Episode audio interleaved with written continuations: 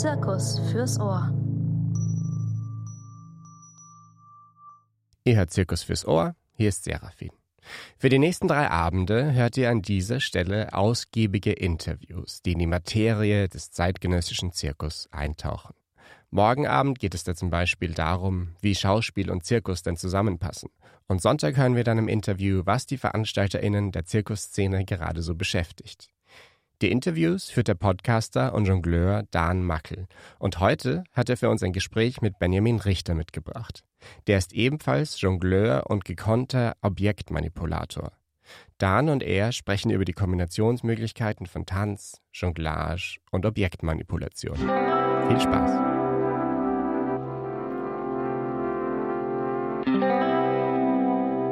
Hallo alle zusammen, herzlich willkommen. Hier ist Zeit für Zirkus, das Interview.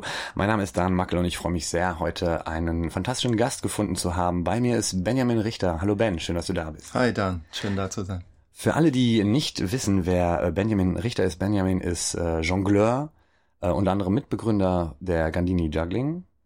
War nicht Mitbegründer, aber ich war in dem ersten Stück dabei, sagen wir mal so. Und immer noch auf der Bühne, glaube ich, bei Smashed für genau. Gastspiele ab ja. und zu. Dann bist du äh, Tänzer. Mhm. Du bist äh, Dozent für mhm. ganz viele verschiedene äh, Sachen, da kommen wir gleich noch drauf zu sprechen. Und du arbeitest auch sehr viel als Outside Eye, auch bei Produktionen, äh, die ich sehr, sehr mag, unter anderem äh, Zebra, West mhm. Stehfleisch und Sitzvermögen. Wir grüßen an dieser Stelle Spotted Drop. Mhm. Ähm, Guillaume Karpovic, mhm. glaube ich, hast du auch äh, gemacht. Und Maletta Tunnel, was ich auch genau, sehr, ja. sehr mag. Ähm, und du bist Spezialist für Objektmanipulation, wenn ich das mal so sagen darf. Ja. Ähm, du sprichst die Sprache der Objekte, the language of objects, ist, glaube ich, auch dein Workshop-Thema und dein, dein Arbeitsthema in ganz vielen. Und ähm, warst oder bist immer noch Mitglied in äh, oder Mitbegründer von der Manipulation vom Manipulation Research Laboratory mhm. äh, zusammen mit äh, damals Jay Gilligan, äh, Luke Wilson, Erik Alberg und wenn genau. ich noch vielleicht vergessen habe. Mhm. Und deine Show heißt Taktil, in mhm. der du dich mit einem Seil, einem Weinglas, mhm. einem Stein mhm. und ich sag mal, Block, Blöcke. Weiße Blöcke, weiß, 60 weiße Blöcke. 60 weiße Blöcke beschäftigt. das ist echter Wahnsinn. Ähm, kurze Einstiegsfrage. Wie ist der Zirkus in deine Welt gekommen? Wie ist der Zirkus in meine Welt gekommen? Hm. Ich habe damals meinen Bruder besucht in London, der fünf Jahre älter ist als ich. Ähm, er hatte einen Mitbewohner, das war Ende 89. Dieser Mitbewohner hat Jonglierbälle verkauft. Und mein Bruder hat es von ihm gelernt, hat es mir gezeigt und ich habe es auch dann auch, gelernt und war wie so viele Jongleure direkt natürlich davon besessen. Hatte keine Ahnung, was ich sonst machen soll in meinem Leben im letzten Schuljahr. Alle anderen haben sich beworben für Jura, Medizin, dies und das. Und ich dachte, mh, hm, ich kann schon relativ gut Deutsch und Französisch, vielleicht studiere ich Sprachen, weil es nicht so viel Arbeit ist irgendwie. Und dann habe ich Jonglieren gelernt. Äh, dann bin ich nach Hause gekommen und habe mit drei Tennisbällen wie ein Wilder geübt. Es gab damals natürlich kein Internet und äh, das Üben bestand daraus, die Bälle bisschen höher zu werfen und von verschiedenen Körperteilen abzudopsen. Das waren so meine Tricks. Dann drei Monate später, ein Schulfreund hatte mitbekommen, dass ich jonglieren gelernt habe und er hatte im Sommer davor bei damals, es hieß Circus Burlesque. Das war das einzige Touring, so Workshop Touring Circus in England damals. Er hat einen Workshop gemacht. Daraufhin ist er nach London zum einzigen Jonglierladen in England, Odd Bulls. Ähm, gegangen und hat sich alles gekauft. Zigarrenkisten und Devil Stick und Diablo und alle möglichen Bällen und drei Keulen, Keulen und alles. Unter anderem war da drin äh, die Bibel. das heißt für Jongleure die Bibel Dave Finnegans The Complete Juggler, was fast jeder Jongleur irgendwie kennt, auch heutzutage glaube ich. Immer noch, ja. Ähm, und ganz unten in diese Tasche war ein Flyer, beziehungsweise ein kleines Heftchen von einer Schule, die damals Fulltime hieß, die heutzutage Circle Media heißt. Media, genau. Das habe ich gesehen, habe dieses Ding in der Hand genommen, habe angefangen zu zittern ungefähr und äh, habe gewusst, okay, ja, da gesehen. Egal wie, ich krieg das irgendwie bezahlt, ich krieg das, äh, pff, da müssen wir hin. Und äh, dann habe ich mich beworben, erstmal für so ein drei Monats Programm, so Foundation Course hieß es. Und äh, irgendwie mochten die mich äh, und haben mich direkt für ein Jahr eingeladen. Äh, und das war, genau, die Audition war, glaube ich, im Januar und ich fing dann im September an. Dazwischen war ich in Frankreich und ein bisschen rum, rumgetourt und äh, war auf meine erste europäische Jonglier-Convention in Verona damals. Wow. In, Welches Jahr äh, war das, weißt du das? Äh, 91 oder 92, äh, genau. Weiß noch, dass es äh, kostenloser Eintritt gab. Das, äh, das beeindru beeindruckt mich heute. Weil keiner glaubt es, wenn ich das sage, aber es war so. Und äh, das war natürlich auch so, so eine Welteröffnung, diese ganzen verschiedenen Jongleure zu sehen, aber dann auch auf diese Schule zu gehen. Also da, dazwischen war ich schon in London und habe äh, im, was jetzt National Center for Circus Arts ist, war damals The Circus Space und es hatte so einen ähnlichen Flair wie vor Jahren Katakomben hatte in Berlin. Das heißt, es war so ein Warehouse, da gab's Workshops, die hatten einen kleinen Flugtrapez da drin, Petit Volant und verschiedene Lehrer und es gab ab und zu so Unterricht und Workshops und da habe ich auch schon Gandini kennengelernt. Äh, beziehungsweise davor. es ist eine längere Geschichte irgendwie. Wir haben Zeit. Aber äh, davor habe ich, nachdem ich da diese obsessive Phase hatte mit meinem Tennisbällen, dann hatte ich plötzlich diese Requisiten, dann hatte meine Mutter einen Freund, der war so Unternehmer irgendwie, kleiner Unternehmer, und der hat mich äh, gesagt, ey, du hast irgendwie ein Talent, schreib doch die ganzen großen Läden in London an, ob die vielleicht für Weihnachten einen Jongleur brauchen. Und ich, das habe ich gemacht. Selfridges und Harrods, die zwei großen Läden. Selfridges Kaufhäuser. ist wie, genau, Kaufhäuser. Selfridges ist, äh, Harrods ist so wie KDW mal 100 irgendwie, es ist viel größer und äh, und der Marketing Director, ich habe seinen Namen leider vergessen. Marketing Director von Harrods hat zu mir zurückgeschrieben oder seine Sekretärin hat mich eingeladen nach London. Ich soll einfach vorbeikommen und zeigen, was ich so kann. Meine Mutter hat mir eine bunte Hose ge genäht. ich hatte irgendwann zwischendrin einen Straßenkünstler gesehen, der hatte eine Weste. Okay, Das der, muss wohl der das Look muss sein. wohl halt so ein, Mess, ein Weste sein Mhm. und äh, ja, ich habe dann an meine fünf Bälle geübt irgendwie und so. Und dann bin ich dahin. Und dieser Marketing Director hat mich begrüßt und da, da, da und mir das ganze Spiel gegeben mit äh, ja 400.000 Quadratmeter hier und da und 50 Millionen Mitarbeiter und bla bla bla bla bla. Wir gehen runter in die Kantine. Du kannst eine kleine Show machen für die Mitarbeiter und dann ja schauen wir, wie das läuft so ne. Ich hatte noch nie eine Show gemacht. Ich hatte in der Schule Theater gemacht mit so Sprechtheater, aber hatte keine Ahnung, hatte überhaupt keine Ahnung.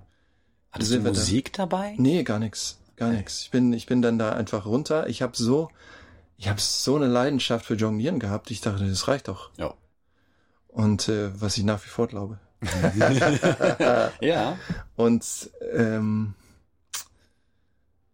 ja, er saß dann da mit seiner Sekretärin und äh, keine Ahnung wer noch und äh, andere Abteilungsleiter beim Mittagessen und ich habe einfach jongliert. Ich habe all meine besten Tricks so ausgepackt.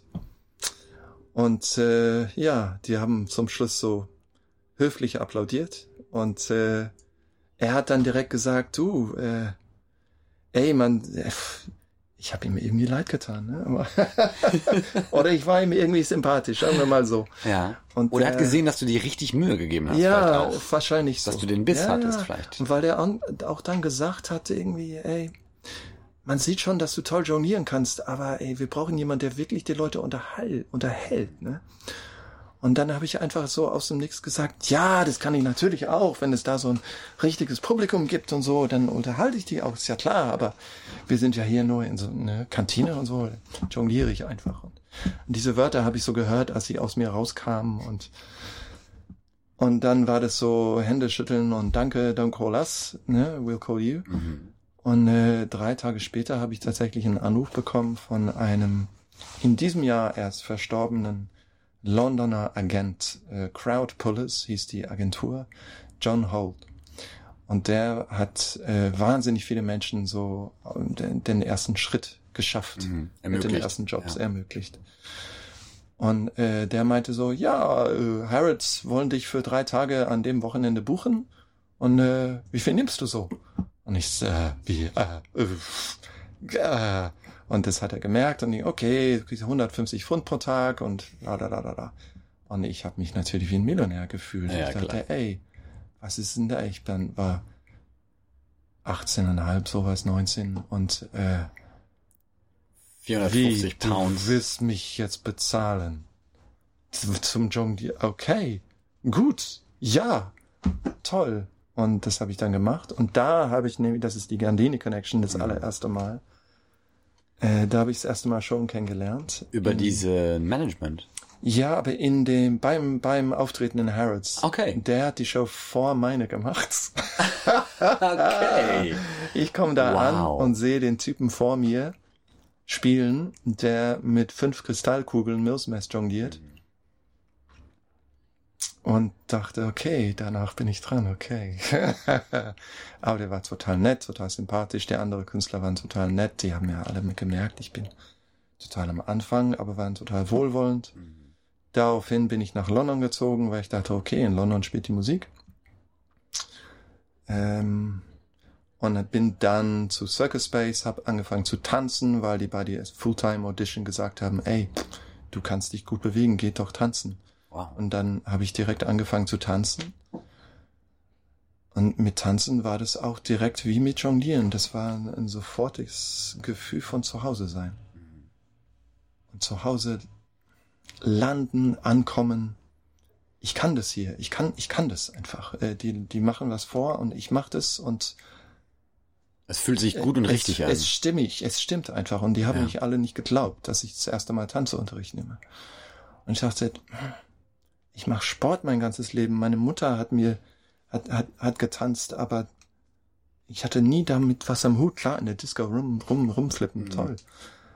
Und, ähm, und das war, ja, ich habe sehr viel Selbstbewusstsein, äh, Selbstbewusstsein auch äh, gewonnen dadurch. War ganz schön.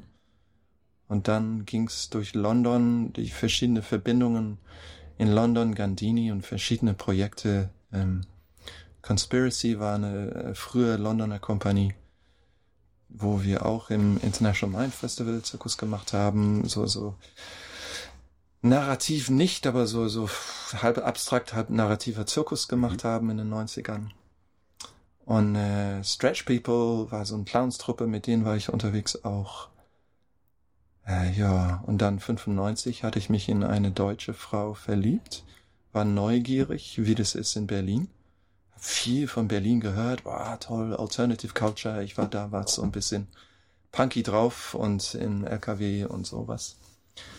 Und kam hier hin und fand es toll, bin dann geblieben. Die Beziehung ging zu Ende, aber alles andere blieb. Und, ja. Alles, alles andere lief weiter sozusagen. Genau, und hier habe ich dann angefangen auch direkt. Ich glaube, in England war die Entwicklung von zeitgenössischen Zirkus ein bisschen früher als in Deutschland. Mhm. Ganz sicher. In Deutschland war ich nicht so schnell zu Hause in, in äh, sogar was hier als alternativ gesehen wurde, wie Chameleon damals mit der Mitternachtshow und so. Das war für mich noch so recht konservativ vom Gefühl Mhm. oder engstirnig irgendwie. Und äh, da habe ich mich in Berlin erstmal sehr viel wohler in der Tanzszene gefühlt. Habe in ein paar Kompanien da gearbeitet und mit immer mit Objekte gearbeitet, aber nicht direkt als Jongleur, habe immer für mich weiter jongliert und hatte das Glück, dann irgendwann ein über eine Beziehung einen Schlüssel bekommen zu einem Raum, wo ich jeden Tag trainieren konnte für mich. Das damalige Stadthaus Böckler Park, wo das früher, ich meine, das älteste Jongliertreffen Deutschlands gab, ganz lange. Ah, okay. Wahrscheinlich sagt jeder Jongliertreffen das von sich. So, jeder Stadt ist am grünsten. Mhm. Äh, und da habe ich dann so meine Tage verbracht in Berlin.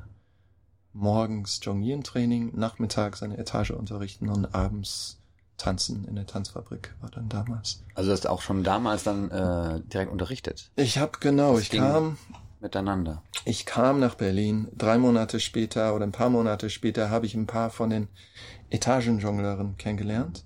Und die meinten, oh, Victor K., der kommt nach Berlin, der spielt im Friedrichstadtpalast. Und äh, der kommt in die Etage ein paar Tage und gibt einen Workshop. Willst du nicht mitkommen? Ich sag, ja, ich darf nicht rein. Dann bin ich reingegangen, weil der eine aus England war. Dann war ich halt sein Bruder und bin dann mit rein und habe dann Victor K. kennengelernt und Todd Strong, der damals Unterricht gegeben hat, der ist jetzt in Amerika wieder irgendwo. Und es war klar, dass Todd äh, aufhört. Und ich habe den Abteilungsleiter Janis, ein alter griechischer Turner, kennengelernt und der hat mich direkt gefragt, hast du nicht Lust irgendwie zu übernehmen? Und ich war, was war ich, 24? Viel zu jung dafür eigentlich. Aber fand es cool, irgendwie zu irgendwas dazu zu gehören. Ja. Und, Und auch anerkannt zu sein, ja, oder? anerkannt zu sein, auf jeden Fall. Und auch klar, regelmäßiges Geld und, äh, und auch eine Art im Austausch mit Jongleuren zu sein auf einer anderen Ebene als das, was für hier so in der professionellen Szene war. Wo das sehr schnell darum ging, okay, dein Produkt irgendwie fertig kriegen für den Markt, den Markt zu bedienen, so. Und das, äh, das hat absolut, ich, ich bewerte das nicht, ne, das ist, das gehört dazu, das ist professionell auch und mir hat der, der Forschungsgeist gefehlt.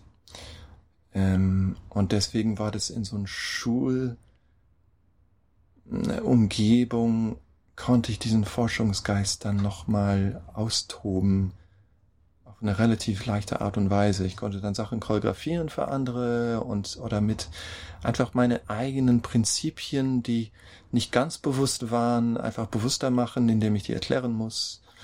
Und äh, genau. Ja, ich habe auch das Gefühl, beim Unterrichten muss man sich selbst nochmal ganz anders betrachten und seine Arbeit Absolut. sieht man plötzlich aus einem ganz anderen Augenwinkel, der einem aber andersrum wieder neue Türen aufmacht, an die man nicht gekommen wäre, Absolut. hätte man nicht den Absolut. Need gehabt, jemand anderes zu helfen. Sozusagen. Ganz genau. Manchmal, äh, manchmal muss man Sachen drei, vier, fünf Male aus verschiedenen Blickwinkel erklären, bis es bei jemand landet und dann merkst du, okay, jetzt ist es angekommen. Und jetzt, oder jetzt haben die das mh, wahrgenommen auf eine Art, was für die stimmt und die können jetzt was damit anfangen. Diese Information. Und weil man dann diese verschiedene Blickwinkel so durchgegangen ist, hat man sich selbst auch ein bisschen erweitert. Und manchmal äh, äh, klingt so ein bisschen äh, äh, selbstverheerend, aber manchmal höre ich mich sprechen und denke, ha, stimmt, cool. aber nicht, weil ich jemand beeindrucken will, sondern Ja. weil ich, du bist dann irgendwann so sehr in der Suche, irgendwas präzise zu formulieren, dass du, du kommst in so eine Art Flow wie beim Improvisieren einfach, ne? Und ähm, Es macht genau in dem Moment Klick. genau. Es war nicht Ja, ja, vorprogrammiert ganz genau, oder genau. vorüberlegt, um jemanden zu beeindrucken, Ja, sondern genau. Und das ist das Gefühl, was ich auch liebe am Unterrichten, wenn ich selber das Gefühl habe, ah, ich habe gerade einen Workshop gemacht irgendwie. Das ist, weil, weil ich mich selber weiter, größer, äh, ähm, ich fühle mich selber bereichert einfach. für jemanden, der mh, unter dem Begriff Objektmanipulation Ja. das noch nie gehört hat, Ja. wie würdest du es ihm beschreiben? Phew, good question. Ja. That's a good question. Wir haben uns die letzten Jahre äh, zusammen einen Austausch mit Eric Aubrey und Jay und verschiedene, die ganze Stockholmer Szene und mit Luke früher natürlich auch äh, beschäftigt mit einer Definition von, von Jonglieren, basierend auf äh, E- Evidence, wie sagt man, Evidence, ähm, äh, äh, Beweise Mhm. in der Sprache, wie dieses Wort einfach auch umgänglich von Nicht-Jongleure äh, benutzt wird auf die Welt. So. Und Eric hat da eine ganz gute Formulation für. Ähm, als erstes ging es darum, also Intention ist wichtig für eine Definition. Kontext ist wichtig für eine Definition. Ähm, das heißt, ähm, dieses Wort jonglieren, ich, ich bin erstmal beim Wort jonglieren, Ja, ist schön, bevor ich genau. Object Ja, ja. Manipulation. So. Hm, Das ist gut, das vielleicht so Ja. runterzubrechen, von der anderen Seite anzugehen. Ja, genau. Ähm, dieses Wort jonglieren wird in verschiedenen Kontexten unterschiedlich benutzt. Ein äh, der, der klassische, sage ich mal so, so Steuerberaterebene, ich jongliere mit Zahlen. Das heißt, ich gehe gleichzeitig mit verschiedenen Sachen um. Ähm, wo ein, und da muss ich mich richtig anstrengen. Wenn ich mich nicht anstrenge, geht irgendwas schief. Oder muss ich mich sehr konzentrieren, sonst geht irgendwas schief. Es ist eine Art Herausforderung mit mehreren Sachen gleichzeitig. Die sehr fragil ist, weil sobald eins wegfällt, fällt Genau. alles zusammen. Genau, das ganze. System, Ja. wie ein Muster, ein ganzes System fällt zusammen. Ähm, es gibt eine Geschichte, was Eric auch benutzt hat, wo ich am Strand war, äh, auf Spiekeroog an der Nordsee. äh, ich war mit einer anderen, Fa meine Familie war mit einer anderen Familie äh, befreundet, die wussten, dass ich Jongleur bin, weil ich da auch aufgetreten bin. Und ich saß am Strand, hatte einen Apfel in der Hand, hab's einfach zu der anderen Hand rübergeschmissen und hab ihn äh, rausgebissen. Und dann haben, hat einer von denen gesagt, ach, guck mal, der jongliert schon wieder. Hätten die nicht gewusst, ich bin Jongleur, wäre das kein Jonglieren gewesen. Also dieses Kontext drumherum ist wahnsinnig wichtig. Wenn jemand jeden Tag zum Auto läuft und immer den Autoschlüssel in die Luft schmeißt, hat es vielleicht mit der Aktion, mit der Aktivität von Jonglieren was zu tun. Es ist aber kein bewusstes Jonglieren, außer dass es zufällig auch ein Jongleur, der sagt, ah, ich, ich übe jetzt mein, mein Six. Wurf.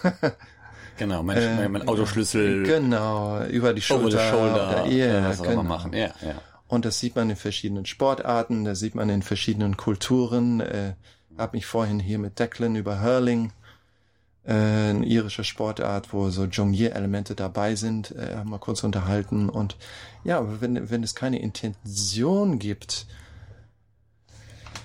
zu jonglieren in Bezug auf die Jonglierkultur, die es schon gibt, ähm, dann äh, es ist schwierig zu sagen, das ist Jonglieren. Ähm, die Akti obwohl die Aktivität verwandt ist. Ähm, Im Endeffekt gibt es für Jonglieren eine ganz schöne, ganz schlichte ähm, Definition. Es ist einfach mehr Objekte als Hände. Das mag ich gerne nach wie vor, weil es so schlicht ist. Das heißt nicht, dass Contact Juggling mit einem Ball kein Jonglieren ist, weil es in dem Kontext von der Jonglierkultur ist und die Intention ist zu jonglieren. Aber es ist kein Jonglieren in dem Sinne von dieser Aktivität mit mehr Objekten als Händen. Das heißt, die ganze Streitigkeiten online und allem über die Jahre über diese Definition ist im Endeffekt, äh, es gibt verschiedene Seiten, die alle richtig sind. Es braucht den Kontext, es braucht ein, ein Check-in mit Zwischenmenschen, die über Jonglieren sprechen, sagen, okay, wie benutzt du gerade dieses Wort?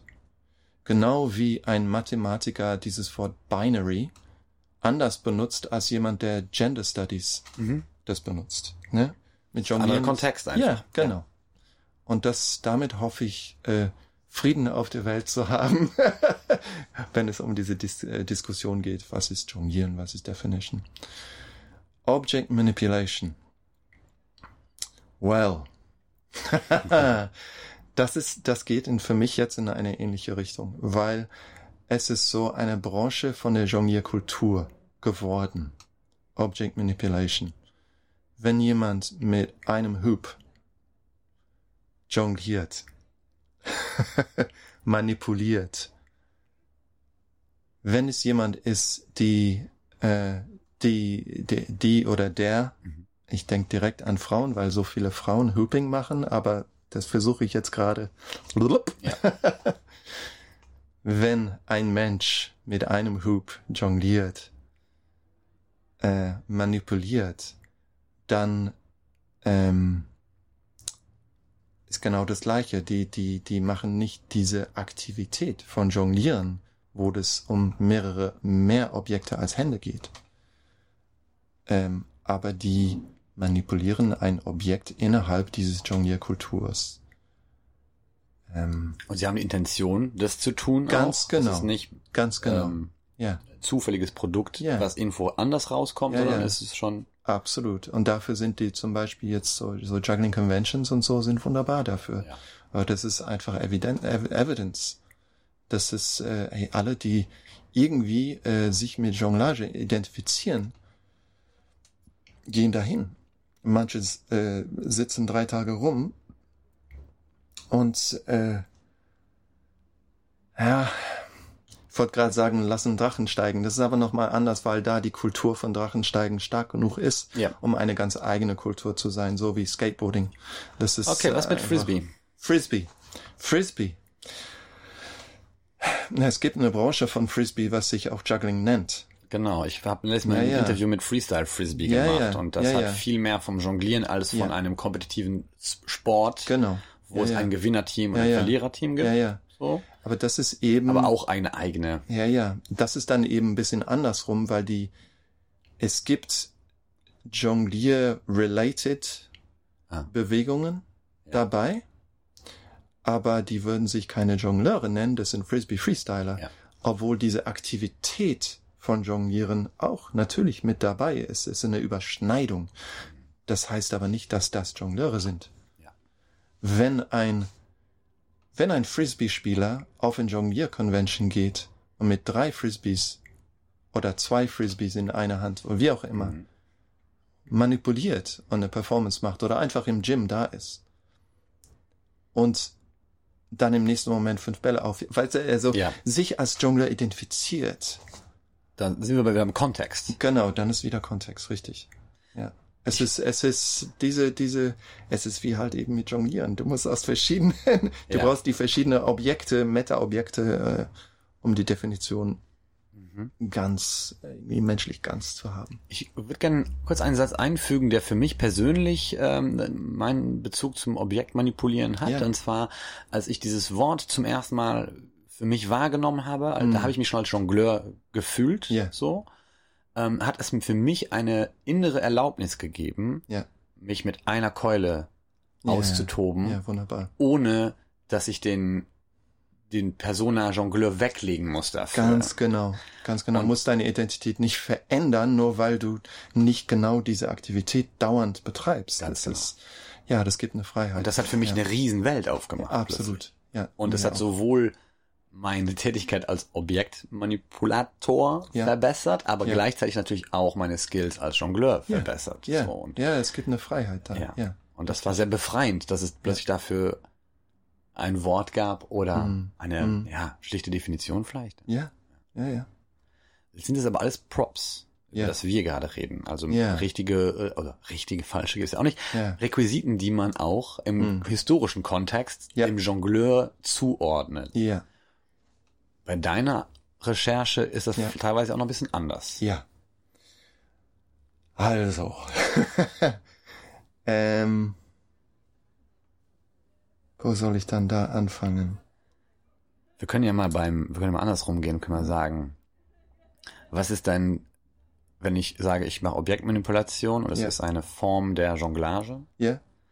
ähm, ist der Ball ein Objekt und Mhm. naja, ein Weinglas ist auch ein Objekt. Ja, ja. Aber beide Objekte haben natürlich wahnsinnig andere Eigenschaften. Ja, es gibt dieses ähm, englische Wort, wofür ich seit äh, langem eine deutsche Übersetzung suche, das heißt Agency. Hast du dafür eine Übersetzung? Agency, das klingt für Also mich die- wie das ist- Secret Agency. Ja, nee. Something has agency if it's able to affect other things. Aha. Ähm, die, die, die, die, der, der Geruch von diesem Teppich hat ein Agency auf mich, weil es mich, äh, es, es, es kommt bei mir an. Es passiert es irgendwas. triggert was Ja. in, in dir. Und ähm, es gibt eine Branche der, der, jetzt schweifel ich ein bisschen, der, der Philosophie, der Phänomenologie, es heißt Object-Oriented Ontology. Das gibt es so eine, so eine philosophische Richtung seit den 90ern. Und äh, grundsätzlich, wo es darum geht, ähm,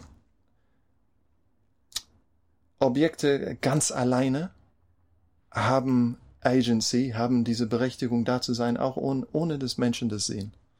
Ohne die, die Präsenz von, von Menschen, dass es nötig ist. Ein Gebäude hat Agency auf ein anderes Gebäude.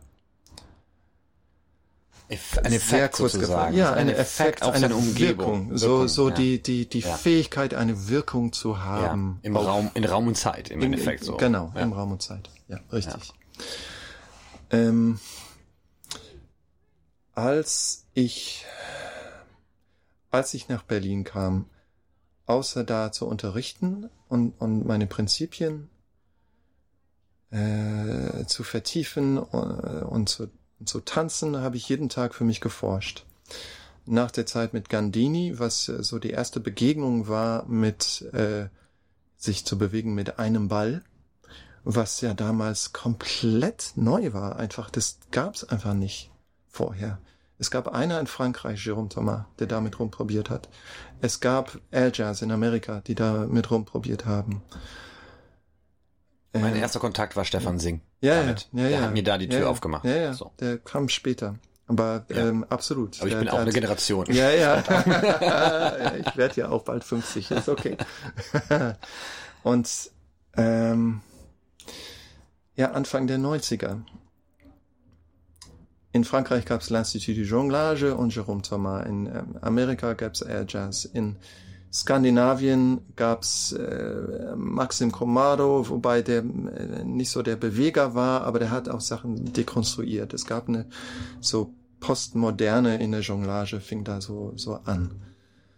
Ähm, wurde dann natürlich auch sehr schnell zusammen mit der Postmoderne in Tanz äh, verbunden, wo und darum ging das bei dieser erste Gandini-Stück. Neither, either, both and hieß es in Bezug auf Jonglien und Tanz. Wir haben gearbeitet mit einer Choreografin, Jill Clark. Es war eine meiner ersten Tanzlehrerinnen auch, die großartig war. Leider in den frühen 2000ern, glaube ich, ist die gestorben oder Ende 2000, 2009 sowas. Ähm, und die hat uns geholfen, alles zu dekonstruieren. Beziehungsweise mit meiner Vorgängerin, auch Lindsay Butcher, eine großartige äh, Tänzerin, ähm, dessen Rolle ich übernommen habe in dem Stück. Es gab eine Szene in dem Stück, äh, wo sie damals, weil die Choreografie so kompliziert war und das Zählen so komplex war mit den Füßen und den Händen und die fliegenden Objekten und irgendwelche äh, John Cage Texte im Hintergrund und Cunningham-Style Bewegungen, hat sie mit den Keulen Help, H-E-L-P, buchstabiert auf dem Boden Geschrieben, gelegt. Gesch ge genau, gelegt. Die Keulen so hingelegt. Radical Fish Keulen haben wir benutzt damals. Für die, die die noch kennen. und äh, als ich dann dazugekommen bin, haben die mir gesagt, du kannst gerne irgendwas hinschreiben, irgendwas mit diesen Dingern machen. Und da habe ich, das war so meine erste, der erste Rahmen, mit diesen Keulen umzugehen, als also außerhalb von den Grenzen, die ich schon kannte als Jongler. Das heißt, ich habe diese Dinger einfach bewegt auf eine Art, die mich, die für mich Sinn machen. Ich fuchtel jetzt mit den Händen rum, weil meine Stimme gerade reicht nicht. Ja. Aber äh, die Keulen zum Beispiel einfach auf der Spitze, auf dem Boden einfach hinzustehen und die andere drumherum zu rollen und dann den nächsten, was man heute auf jede Jonglier Convention so häufig einfach ja. sieht.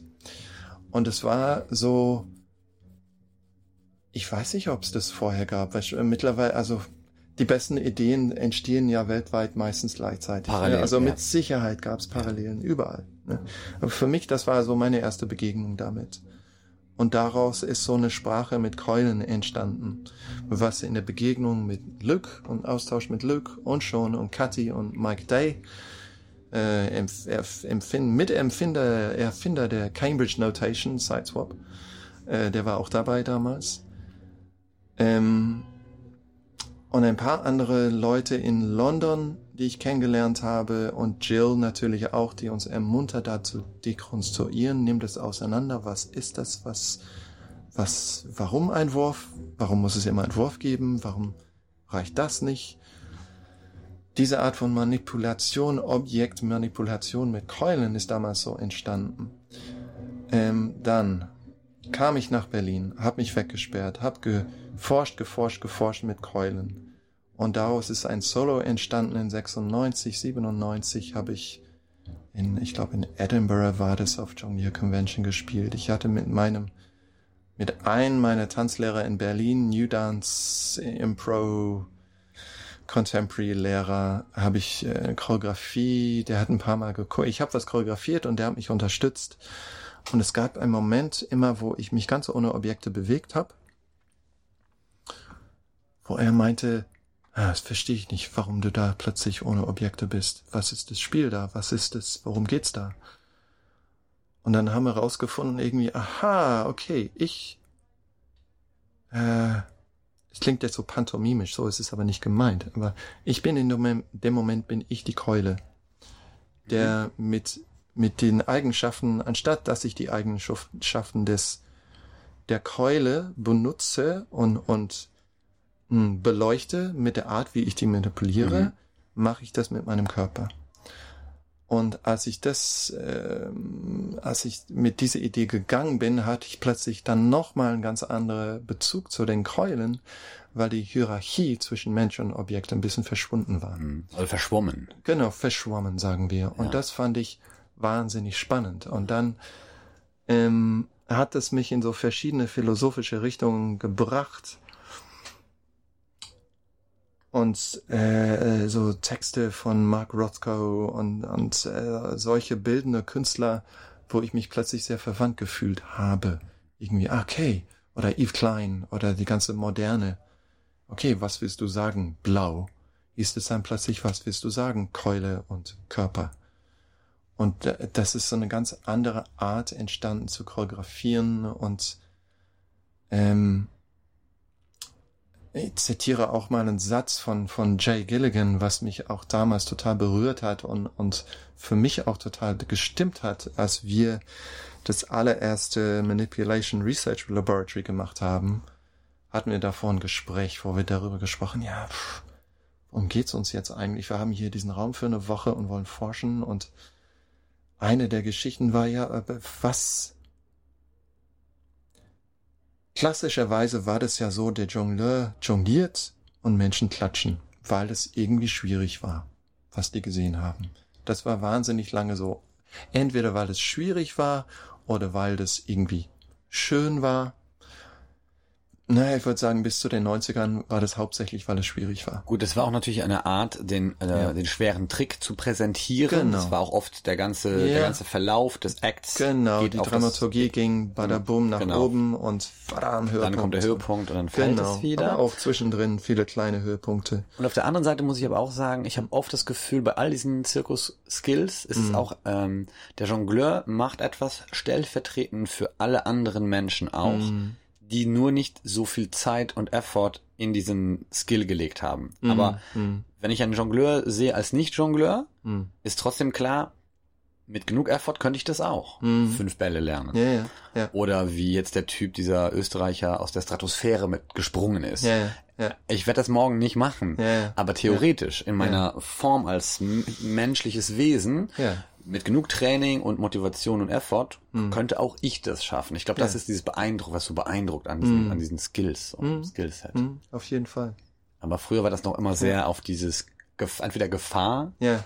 also High Risk ja auch, ja, ja. ne? Neun. Bälle ist High Risk, wenn eins fällt, fällt alles zusammen. Genau. Darauf hin zu arbeiten. Ganz genau. Und da, und das war der Punkt mit diesem Satz von Jay, ist so, ja, aber wenn die dann das Publikum in diesen ersten Jahren waren die verwirrt.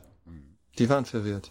Die haben uns ausgebucht auf Jonglier-Conventions mit sogenannte alternativ denkende Menschen, lauter Hippies, die bekifft im Publikum sitzen. Mhm. Nicht nur natürlich, sorry, das ist total verallgemeinert, aber Äh, es gab einen Großteil de, de, dieser Community, die sich so eher so als offen und cool und so und offen für Neues definiert haben. Die haben uns ausgebucht. Die haben ich kann mich an einen Satz erinnern ja. in Griechenland, das verhieß uh, Juggle, don't dance. Ja, yeah, exakt. Zu Emiliano. Ja, ja, ja. Damals. ja, ja. Die haben langsam mit den Händen geklatscht. British oh, Juggling Convention. So die haben geschrien, do some fucking proper juggling. Das war grausam. Und wir haben weitergemacht. Wir haben weitergemacht, wir haben weitergemacht. Weil äh, wir daran geglaubt haben, dass das jetzt gerade einfach wichtig ist. Ähm, auf jeden Fall komme ich zurück jetzt endlich zu diesem Satz. Ja. ähm, was ist dann der Punkt mit diesem Object Manipulation? Das Publikum sitzt da und die, die wissen nicht, ob die klatschen sollen oder nicht. Die wissen, die wissen nicht, wie die diese Aktion interpretieren sollen, weil es eben keinen klassischen Höhepunkt gibt. Es gibt was Fließendes, es gibt Ästhetik. Ah, es geht um Ästhetik. Aha. Interessant, Ästhetik. Was sagt denn das? Was hat das zu sagen? Es bekommt einen länger anhaltenden Sinn. Ich möchte nicht sagen einen tieferen Sinn, weil ich möchte das toll und klatschen und großer mhm. Trick nicht abwerten. Aber es bekommt einen Sinn, lange anhalten in dem Sinne, dass man ein bisschen länger nach in sich gehen muss und nachspüren muss, was macht es mit mir. Es ist nicht so schnell das Ergebnis, die Kommunikation. Es dauert ein bisschen. Genau wie es länger dauert, vielleicht äh, vor einem Rothko zu stehen, als vor einem ähm, äh, bei einem Rembrandt kommst du rein und boah, es ist direkt da. Es ist großartig. Ja. Keine Frage und du kannst stundenlang damit davor verbringen. Vielleicht brauchst du ein bisschen länger, um ein Rothko oder ein Eve Klein oder was auch immer zu kapieren, zu, zu ja, den Zugang. Ja, den Zugang. Äh, zuzulassen auch. Genau, ja? ja? ganz genau. Es ist eine andere Art aufzunehmen ja. und ich glaube, dass ähm, das ist eine Art aufzunehmen, was man in, in einem Tanzpublikum schon lange findet, in Galeriebesucher findet, in, in Menschen, die gerne Gedichte lesen oder also eine ein bestimmte Art von, von so Weltanschauung, Weltbetrachtungsweise. Ähm, was in Zirkus lange nicht der Fall war. Das, ja. das hat sich in den letzten 30 Jahren mal sag ich mal, sehr verändert. Ich glaube, das war die ursprüngliche Frage. Ne? Genau, also die ursprüngliche ja. Frage ja. war nochmal ein bisschen nur über ja. diese Objektmanipulation yeah. zu sagen, okay, was definiert das, aber ich glaube, das hast genau. du jetzt genau. ganz gut zusammengefasst, sowohl von der, der Art und Weise, wie, wie es nicht jonglieren ist, aber doch. Yeah. Und auf der anderen Seite eben, wie es dann auch performt wird und was es für eine mhm. Wirkung hat mhm. im Unterschied zu, zu Jonglieren. Genau. genau. Genau, das mit dem zeitgenössischen Zirkus ist natürlich so, dass ähm, hm. Jemand wie du, der jetzt schon so lange dabei ist, ähm, hat natürlich ganz viele Trends und Wellen auch gesehen und erlebt. Ja. Und wie würdest du sagen, hat sich das, diese, sowohl das Publikum hm. als auch die Akteure hm. verändert in dieser Richtung? Hm. Okay. Ähm, Du meinst in Deutschland spezifisch oder generell oder weil die die verschiedenen das ist schon das ist schwierig die Strömungen ja, tatsächlich. Lass mal in Deutschland ist, äh, bleiben. Ja, wir, in Deutschland. Auch, wenn ich ähm, okay, ich bin 95 nach Deutschland gekommen. Und daher kann ich nur von dem Zeitpunkt äh, ansprechen. Als ich nach Deutschland kam oder die ich, ich spreche einfach von meiner Erfahrung. Also die fünf genau. Jahre, die ich in England in England davor hatte.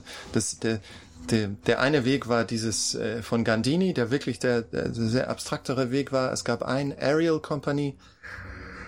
Wie hießen die nochmal? Oh, Sophie and Ah, ich habe den Namen vergessen von der Company.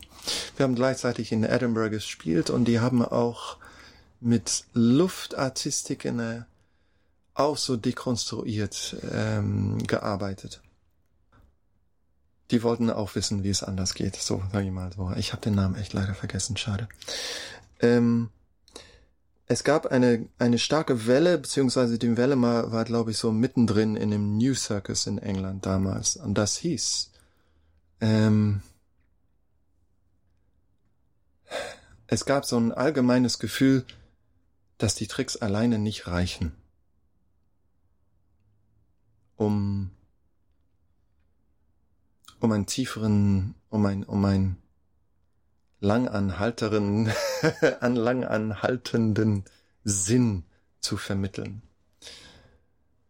Daraufhin wurde erstmal ganz oft Theater rübergestülpt. Irgendein Narrativ äh, draufgeklatscht und äh, irgendeine Figur gespielt, der dann plötzlich dasteht und jongliert. Zwei Arten von Kommunikation. Ein, ein so tun als ob und ein Phänomen. Zwei Arten von Kommunikation, die parallel zueinander da waren.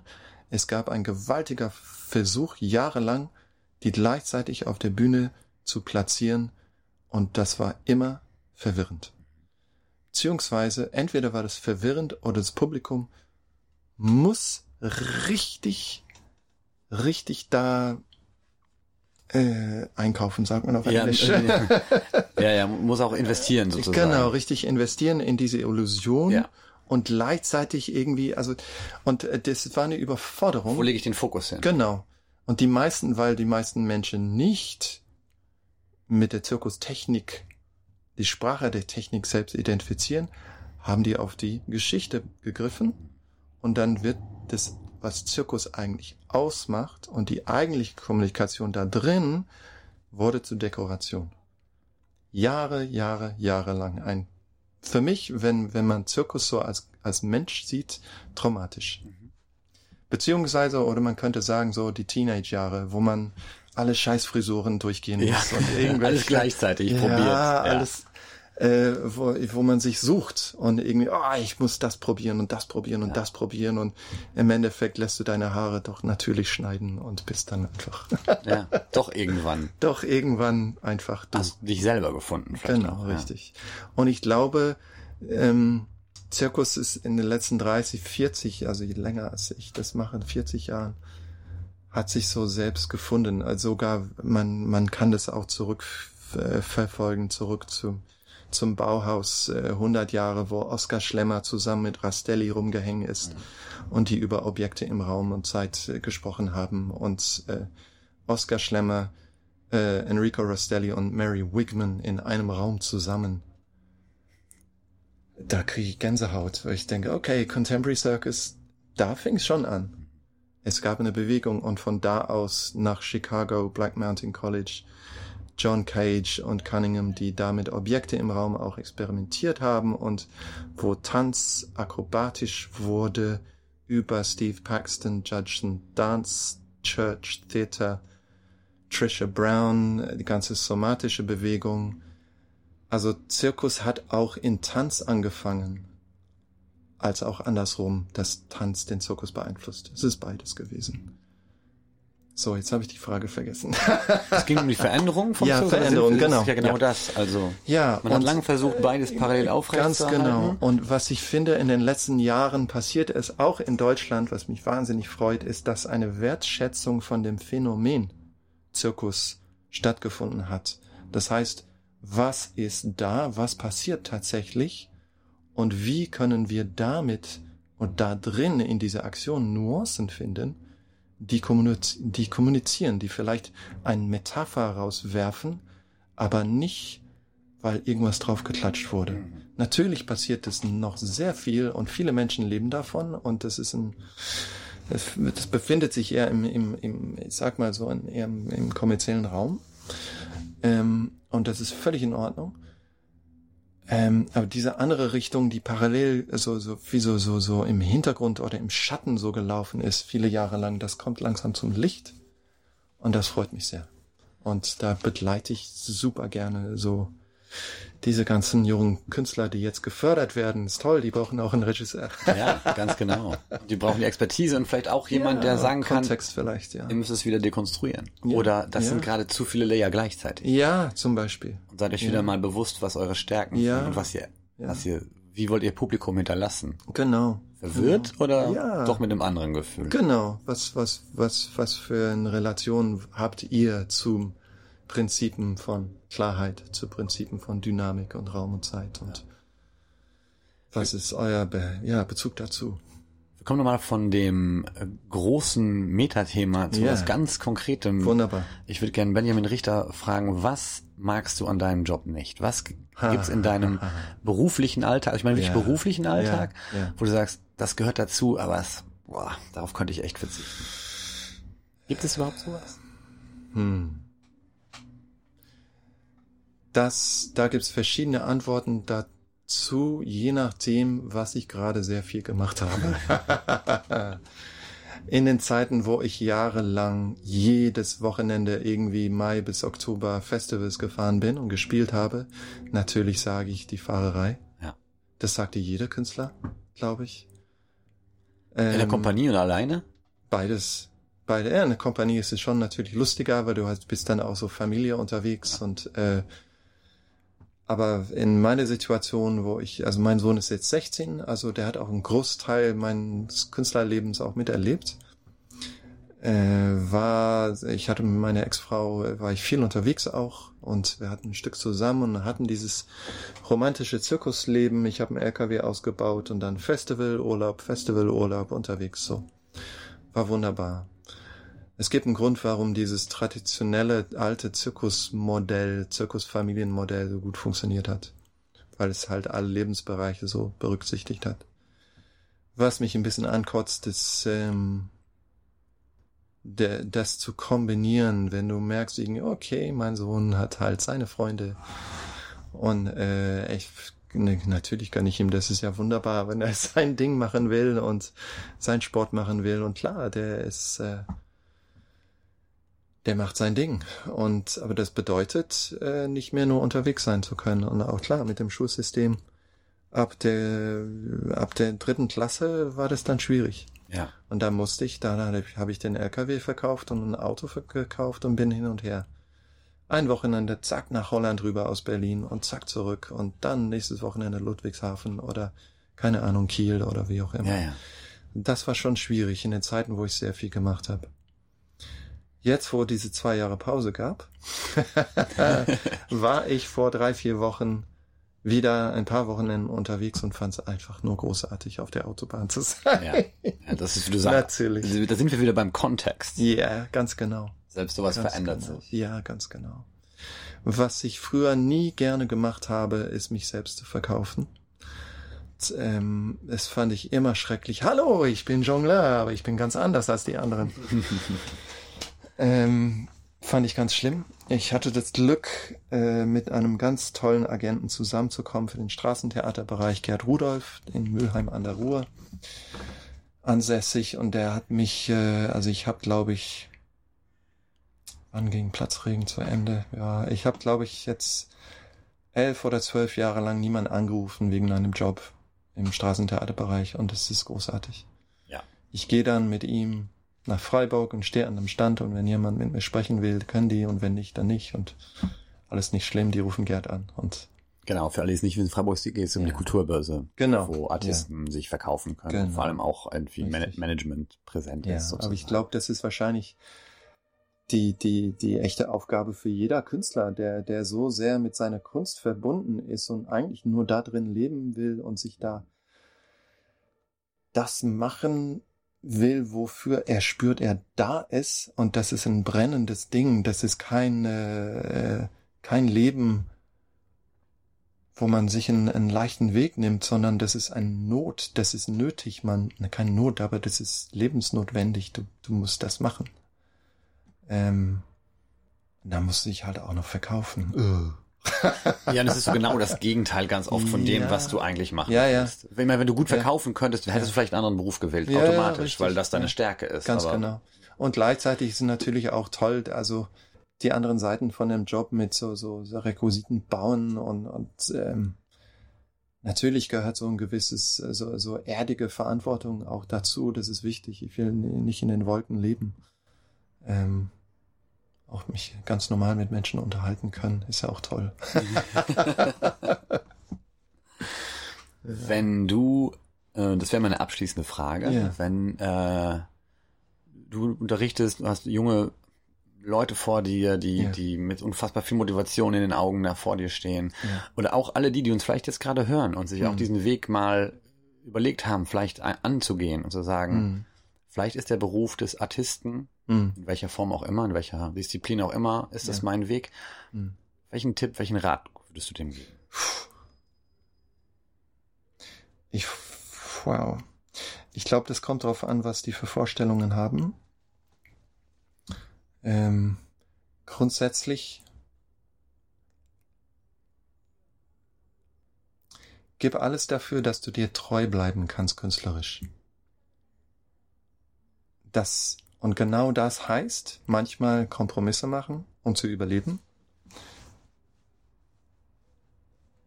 Sei dir bewusst, dass du in dem Moment einen Kompromiss machst, weil es um was Praktisches geht. Aber sei dir auch bewusst, nimm, nimm dir, setz dir und nimm dir trotzdem Raum, um das zu tun, wofür du, wofür du brennst. Ähm, weil wenn du das nicht tust, tust du dir selbst weh. Wenn du Künstler bist, das, das damit tust du dir weh. Dann geht's auch verloren. Ja, ja, es die Leidenschaft. Übst, die, die, die Flamme, die, die brennt lange im Hintergrund, aber irgendwann brennt die nur noch sehr, sehr klein. Und dann ist es schwierig, die wieder anzufechten. Ich habe das Gefühl, vor allem, wenn man irgendwann zu viel von außen gesteuert ist das falsche Wort, beeinflusst wird. Das ist im, im, im. Need, so, du musst aber jetzt dich ja. in dieser Show verpflichten. Das ist auch unbedingt ein, ein Rat, das ist, was ich die, die, die Schüler auch sage am, am Anfang in, in Stockholm, ist auch mir gegenüber, hör dir an, was ich zu sagen habe und was alle anderen Lehrer zu sagen haben und fühl dich fucking frei, bitte. genau. Mach dein Ding. Genau, hörst dir an, aber trotzdem fühl dich frei, ja. auch nicht drauf zu hören. Ganz genau. Sagen. Ja. Ja, oder das, das mit deinem inneren Wissen, deinem inneren Drive, äh, zu vergleichen oder, oder ein, äh, erstmal mit dir einzuchecken, okay, was macht es mit mir, diese Information? Äh, wenn jemand dir Feedback gibt, äh, was ja häufig so ungefragt kommt nach einer Show oder so, ne? Ähm, dann sei, ja, sei auf der Hut, sei achtsam mit dir. Mhm. Und mach keine großen Veränderungen nur, weil jemand dir irgendwas sagt. Sondern geh damit. Wenn es irgendwas mit dir zu tun hat, dann, dann wird es dich irgendwie bewegen. Aber ja. Schritt für Schritt. Ja, das kann ich sehr gut nachvollziehen. Also vor allem, wenn man jung ist, ja, lässt man ja. sich davon natürlich noch viel mehr beeinflussen. Auf jeden Fall. Weil man Klar. noch nicht so viele Erfahrungen hat, dass man in den Punkt gekommen ist von, ah, guck mal, da habe ich mich beeinflussen lassen von ja, jemandem. Ja. Dann bin ich den Weg gegangen, habe gemerkt, ey, nee, mein Herz, ja. also meine Leidenschaft schafft das nicht. Ja. Also gehe ich wieder zurück zu meinen Wurzeln. Ja. Hatte ich doch bloß nicht gehört. Oder andere ja. Wege anders. Aber desto ja. älter du wirst, desto mehr Standing hast du auch Ganz mal. genau. Und es gehört ja auch dazu, Sachen zu probieren einfach. Ne, das ist äh, leider also. Man geht manchmal einen Weg zu weit und einen Weg zu kurz und dann äh, hinterher ist man immer schlauer. Also grundsätzlich, wenn man, finde ich, wenn man einen, wenn man einen Workshop macht oder wenn man, wenn man mit einem, einem erfahrenen Menschen arbeitet, äh, auch wenn du das gerade in dem Moment irgendwie, oh, es ist jetzt nicht so meins, aber mach das 100 Prozent trotzdem, mach einfach. Ohne dich äh, natürlich nicht über deine Grenzen zu gehen und dich selbst zu verletzen, aber ähm, gib dich Arbeitsprozesse hin und dann nimm den Schritt zurück nachher und dann guck es dir an, verdaut es, was hat es wirklich mit mir zu tun. Ich glaube, diese Art, zu lernen, wie man lernt. Das fehlt eben in die klassische Schulausbildung für ganz viele.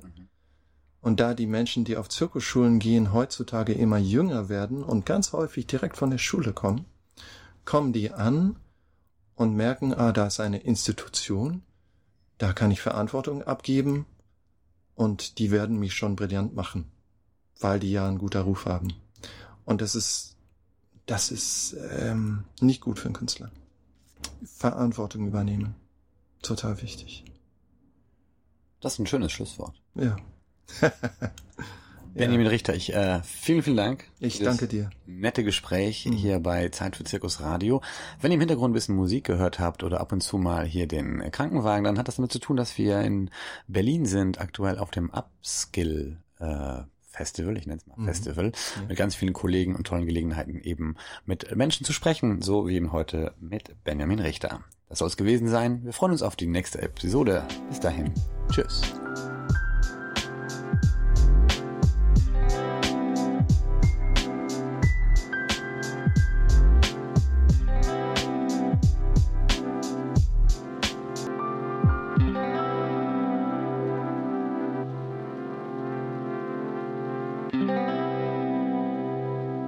Das war das Gespräch von Dan Mackel und dem Jongleur und Vorreiter des zeitgenössischen Zirkus Benjamin Richter. Und das war's für heute mit dem Podcast Zirkus fürs Ohr. Wir hören uns wieder morgen früh mit neuen Programmtipps und neuen Fragen von Kindern an Artistinnen. Bis dann.